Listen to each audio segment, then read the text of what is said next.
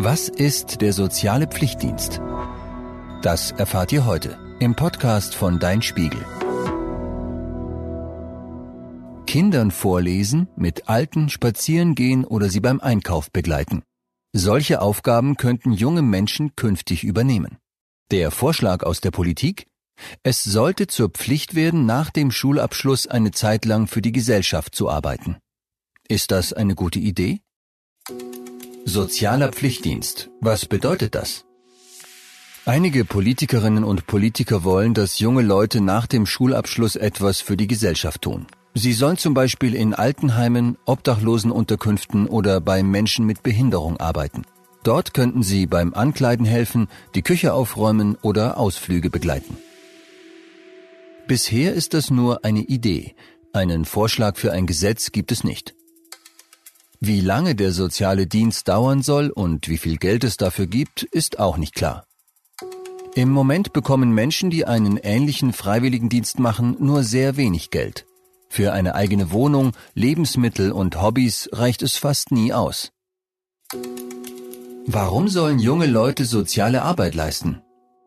Die Politikerinnen und Politiker sagen, dass es die Hilfsbereitschaft und das Gemeinschaftsgefühl stärke. Die Menschen sollen neue Dinge kennenlernen und mit fremden Meinungen in Kontakt kommen. Das würde dazu führen, dass sie andere respektieren und weniger Vorurteile haben. Woher kommt diese Idee? Früher gab es in Deutschland eine Wehrpflicht. Das bedeutet, fast alle Männer mussten nach der Schulzeit für einige Monate zur Bundeswehr gehen oder als Ersatzdienst in einer sozialen Einrichtung arbeiten. Für Frauen galt dieses Gesetz nicht. 2011 hat der Bundestag die Wehrpflicht ausgesetzt. Danach wurde immer wieder darüber diskutiert, ob es nicht eine neue, ähnliche Regel geben sollte.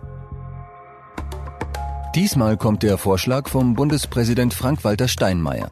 Er ist in der SPD. Durch die Corona-Pandemie und den Krieg in der Ukraine ist das Thema sehr aktuell. Während der Pandemie könnte man zum Beispiel mehr Menschen in Krankenhäusern und Altenheimen gebrauchen. Andere Politikerinnen und Politiker finden die Idee auch gut. Was sagen junge Menschen dazu? Wollen sie das überhaupt? Grundsätzlich halten es viele für eine gute Idee, andere zu unterstützen. Auch dort, wo Personalmangel herrscht, wie in Kindergärten und Pflegeheimen. Viele waren über den Vorschlag trotzdem verärgert. Sie denken, dass alle etwas für die Gesellschaft tun sollten. Auch Ältere. Während der Pandemie und bei der Klimapolitik werde auf Kinder und Jugendliche wenig Rücksicht genommen. Deshalb finden sie es falsch, wenn sich Politiker noch stärker in ihr Leben einmischen.